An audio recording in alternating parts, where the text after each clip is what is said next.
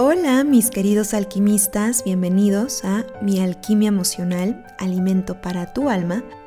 Mi nombre es Marifer Pérez y el tema de hoy es cómo saber si tengo un trauma o cuáles son las señales sutiles o fuertes de que quizás tienes un trauma o varios traumas. Y para empezar, ya sabemos que todos hemos pasado por cosas las infancias más felices tienen heridas aunque sean imperceptibles, y más aún porque nuestros padres tienen heridas, y lo más seguro es que no están resueltas. Por lo tanto, esas heridas de la infancia se heredan de manera inconsciente, en acciones, actitudes, comportamientos, creencias limitantes, etc. Pero ahora, ¿cómo darte cuenta si tú tienes un trauma? Por ejemplo, yo les quiero compartir mi experiencia en una hipnosis que me hicieron cuando justo estaba estudiando esta hermosa herramienta. Y como estábamos justo haciendo nuestras prácticas en ese momento, a mí ya me habían hecho varias hipnosis, igual que yo a mis compañeros, y por consecuencia ya no sabía qué tema elegir, ya sentía que había resuelto la mayoría de las cosas pendientes emocionales, y no sabía qué tema poner encima de la mesa para que mi compañero practicara conmigo. Y bueno, resulta que elegí tratar el tema de miedo a errar, a cometer un error. Dije, bueno, pues a ver qué pasa. Y me di cuenta de algo verdaderamente increíble. Justo esa hipnosis me llevó a una escena con una maestra muy agresiva que tenía yo en segundo de primaria y en varios años de primaria. Y esta maestra era bipolar, yo creo. Bueno, esto apenas lo sé porque en esos momentos los cambios abruptos de humor que tenía lo veíamos como algo muy normal, mis compañeros y yo. Porque de la nada era una mujer súper linda, amorosa y chistosísima y de repente empezaba a aventar libros desde una esquina cuando desobedecíamos o cuando se enojaba por algo pequeño. Y durante la hipnosis apareció una escena que ya se me había olvidado por completo y era la siguiente. Era un día que estábamos haciendo los exámenes estatales que nos hacían cada año para evaluar cómo estábamos académicamente por estado. Y estos exámenes eran súper largos, eran como de cuatro horas. Nos daban un determinado tiempo para contestarlo con reloj en mano y yo recuerdo que me tardé en contestar porque estaba rellenando los círculos con las respuestas al final, en lugar de rellenar burbujita por burbujita o circulito. Y ese fue mi error, porque en lugar de rellenar el círculo con la opción múltiple, yo solo ponía una palomita o ponía un puntito en el círculo, que era la hoja de respuestas. Y ya, seguía avanzando. Y al final iba a rellenar toda la hoja de respuestas con el fin de acabar pronto y de no perder tiempo en rellenar esos circulitos y mejor resolver el examen. Y resulta que la maestra nos dice, tienen dos minutos para terminar el examen. Y en esos momentos empecé a rellenar como loca todos los círculos que había palomeado, pero me faltaban como 60. Cuando la maestra dijo, alto, ya no escriban, yo no paré. Yo seguí rellenando y rellenando. Por supuesto, con la tarea de terminar, ¿no? Con ese fin. Y de pronto escucho unos pasos como Hulk o como de elefante viniendo hacia mí rápidamente y la maestra toma mis hojas de respuestas y las rompe enfrente de mí y de todos. Y me empezó a gritar y a decir, ¿qué no escuchaste? Dije, alto, ya te quedaste sin examen. Y por supuesto, lo había dicho mucho más fuerte de lo que lo estoy diciendo ahora. Sin embargo, no quiero que mi micrófono se vaya a estropear. Y bueno, después de gritar, espolvoreó los pedazos de papel, la sobra de lo que antes era mi examen el cual me dolía la mano de tanto escribir y rellenar. Y no lloré, porque Dios fue grande, pero me entró una vergüenza enorme, acompañada de mucha tristeza, como una decepción. Y luego apareció otra escena en la hipnosis, y adivinen qué, con la misma maestra. Esta vez era en cuarto de primaria. Ya no era mi maestra de salón, pero sí de matemáticas. Y lo que pasó aquí fue que ese día no hice la tarea y no sabía que no había hecho la tarea, que era lo más curioso de todo. Para ponerlos un poco en contexto y que entiendan, esta maestra, desde segundo de primaria, nos ponía a hacer a diario problemas de matemáticas. Nos dejaba de tarea 60 problemas de matemáticas de ley, aparte de la tarea que teníamos de otras materias. Y yo como siempre hacía mi tarea, era algo que lo hacía en automático y muchas veces empezaba mis tareas en el coche de regreso a casa para no tener tanto trabajo después. Y dicho esto, ya era algo automático para mí hacer la tarea. Tan automático que pensé que ya la había hecho ese día. Incluso en mi libreta de tareas ya le había puesto una palomita que ya la había hecho. Y al otro día, cuando la maestra nos iba checando la tarea, justo al llegar a mi lugar para checar mi cuaderno y ponerle una palomita en mi tarea, me di cuenta que no la había hecho. Y mientras la maestra estaba checando a las demás personas y yo mientras me percataba que no había hecho la tarea, incluso empecé a buscar otras hojas y decir, no, no es posible. O sea, lo hice después, lo hice antes, lo hice en otra hoja. Y de repente cuando se iba acercando y acercando, me acuerdo que mi corazón empezó a acelerarse horrible. Sentí que quería salirse de mi pecho. Empecé a sudar como frío y casi a temblar de miedo. Y cuando de repente ya llegó la maestra, justo a mi lugar, y vio que mi cuaderno estaba en blanco, le dije, no hice la tarea, maestra, perdón. Pensé que la había hecho. Siempre la hago. Y en esos momentos, ella, la maestra, también pone cara de sorprendida, ya que siempre hacía la tarea y era buen estudiante, la verdad, y nada más me dijo, ah, sí, se te olvidó. Así como un día puedes olvidar el ir al trabajo cuando seas grande, así como cuando dejes a tu hijo olvidado en la escuela, así como cuando se te olvida pagar la cuenta de la luz, así es como estás mostrando tu responsabilidad. Qué fácil, olvidas, ¿eh? Pero todo esto enfrente de todos. Y por supuesto, con una voz mucho más fuerte que iba gritando cada vez más. Yo me acuerdo que quería desaparecer en esos momentos del salón. Pero el punto es que me hizo sentir inmensamente mal por un error que tuve, que le pudo haber pasado a cualquiera, no fue intencional. Y a partir de esa hipnosis, donde pensé que no iba a parecer nada nuevo, me di cuenta el por qué a veces me daba miedo errar.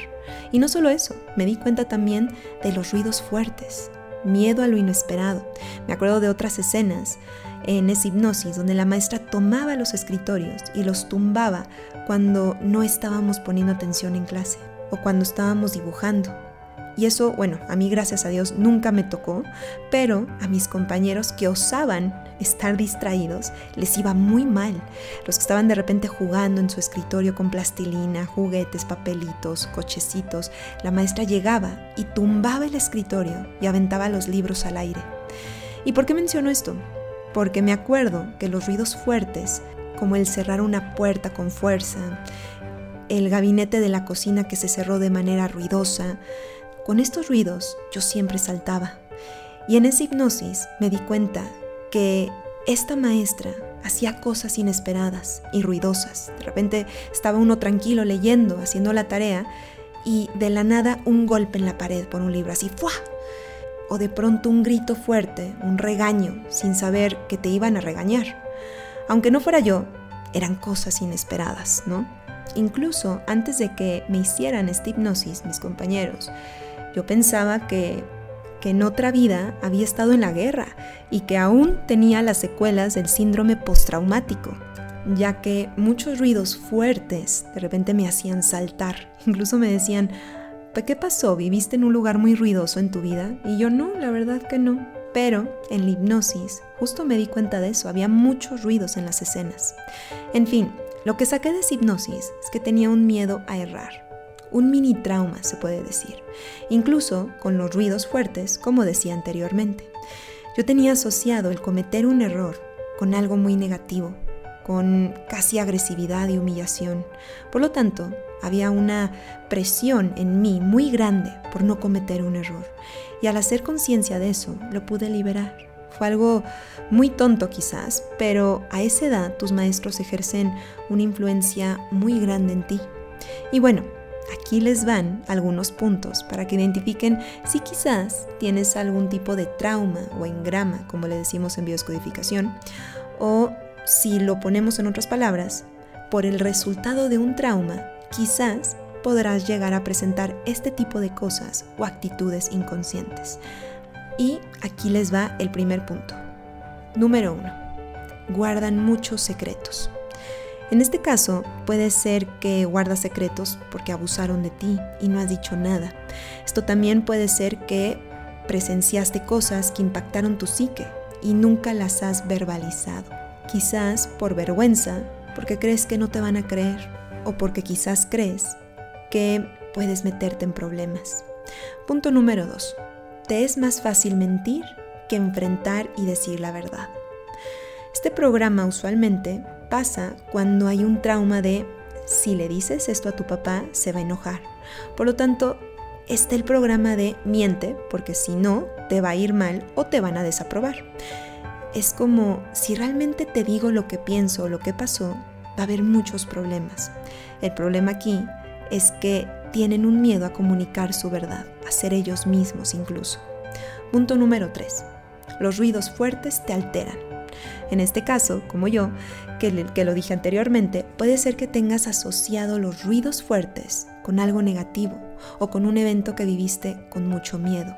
O incluso también puede ser el hacer ruido es malo. Este es el típico caso de no hagan ruido porque tu papá acaba de llegar, ¿cierto?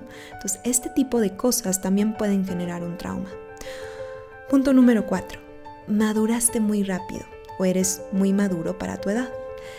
Esto me toca ver en sesión bastante cuando hay personas que por eventos de la vida o por la educación rígida en casa tuvieron que madurar muy rápido y dejaron al lado su niñez y les cuesta contactar con esa inocencia y esa espontaneidad. De esto hablaremos un poco más en otro podcast sobre el niño interior. Punto número 5. Alejas a personas de tu vida. Usualmente esto se da cuando hay una herida de rechazo, por ejemplo. Si te rechazaron uno de tus padres, vas a tender a rechazar a los demás o alejar a la gente de tu vida de manera inconsciente, aunque realmente tú no quieras. Hay algo en ti que alejas de manera inconsciente a la gente que quieres de tu vida. Punto número 6. ¿Sabes cómo intuir o presentir un peligro o el peligro? Esta sensación de intuir un peligro se da mucho por la herida de traición, porque de pequeño tuviste un padre alcohólico o hubo experiencias en la infancia llenas de incertidumbre y peligro. Y no necesariamente tiene que ver con un peligro inminente de que te van a matar per se. Puede ser que por acontecimientos que has vivido, tales como un robo, un asalto, pudieras haber generado una intuición o un sentir para poder oler o percibir un peligro. Esto no es malo porque te hace ser una persona alerta, sin embargo te hace ser una persona desconfiada, que no confías en nada ni en nadie, incluso ni en la vida misma. ¿Por qué? Porque cosas malas pueden pasar, ya pasaron, entonces ¿por qué no me van a pasar ahora? ¿O por qué no van a ocurrir en este momento o en cualquier momento? Por lo tanto, es bueno ser precavido, pero el demás te hace vivir desconfiado de todo y de todos. Punto número 7 estar involucrado en comportamientos autodestructivos. Estos comportamientos pueden ser como drogas, alcohol o que te lastimes físicamente a ti mismo. Punto número 8. No confías fácilmente en la gente, como habíamos dicho en el punto 6. Esto suele ser por la herida de traición de nuevo, o de abandono incluso, porque en su momento se vivió una incertidumbre tan fuerte o la persona se sintió sin apoyo y sin protección que realmente no pudo tener un respaldo como le hubiera gustado. Por lo tanto, para estas personas no les es fácil confiar y aquí pueden llegar a tener un trauma. Punto número 9. Aprendiste a fingir que estabas bien cuando en realidad no estabas. Esto pasa cuando aprendes a callar tu sentir porque estaba mal llorar o quejarte o expresarte. Incluso lo he visto en familias donde tenían que fingir que todo estaba bien porque el ver el problema era mucho más doloroso y esto es una actitud aprendida. Punto número 10. Aprendiste a poner tus sentimientos a un lado porque tuviste que enfocarte en sobrevivir. Esto lo he visto cuando han vivido cosas muy fuertes en casa, como una muerte, un cambio drástico, y no les dio tiempo de vivirlo, de digerirlo, y tuvieron que sobrevivir a como diera lugar. Por lo tanto, dejaron a un lado lo que sentían.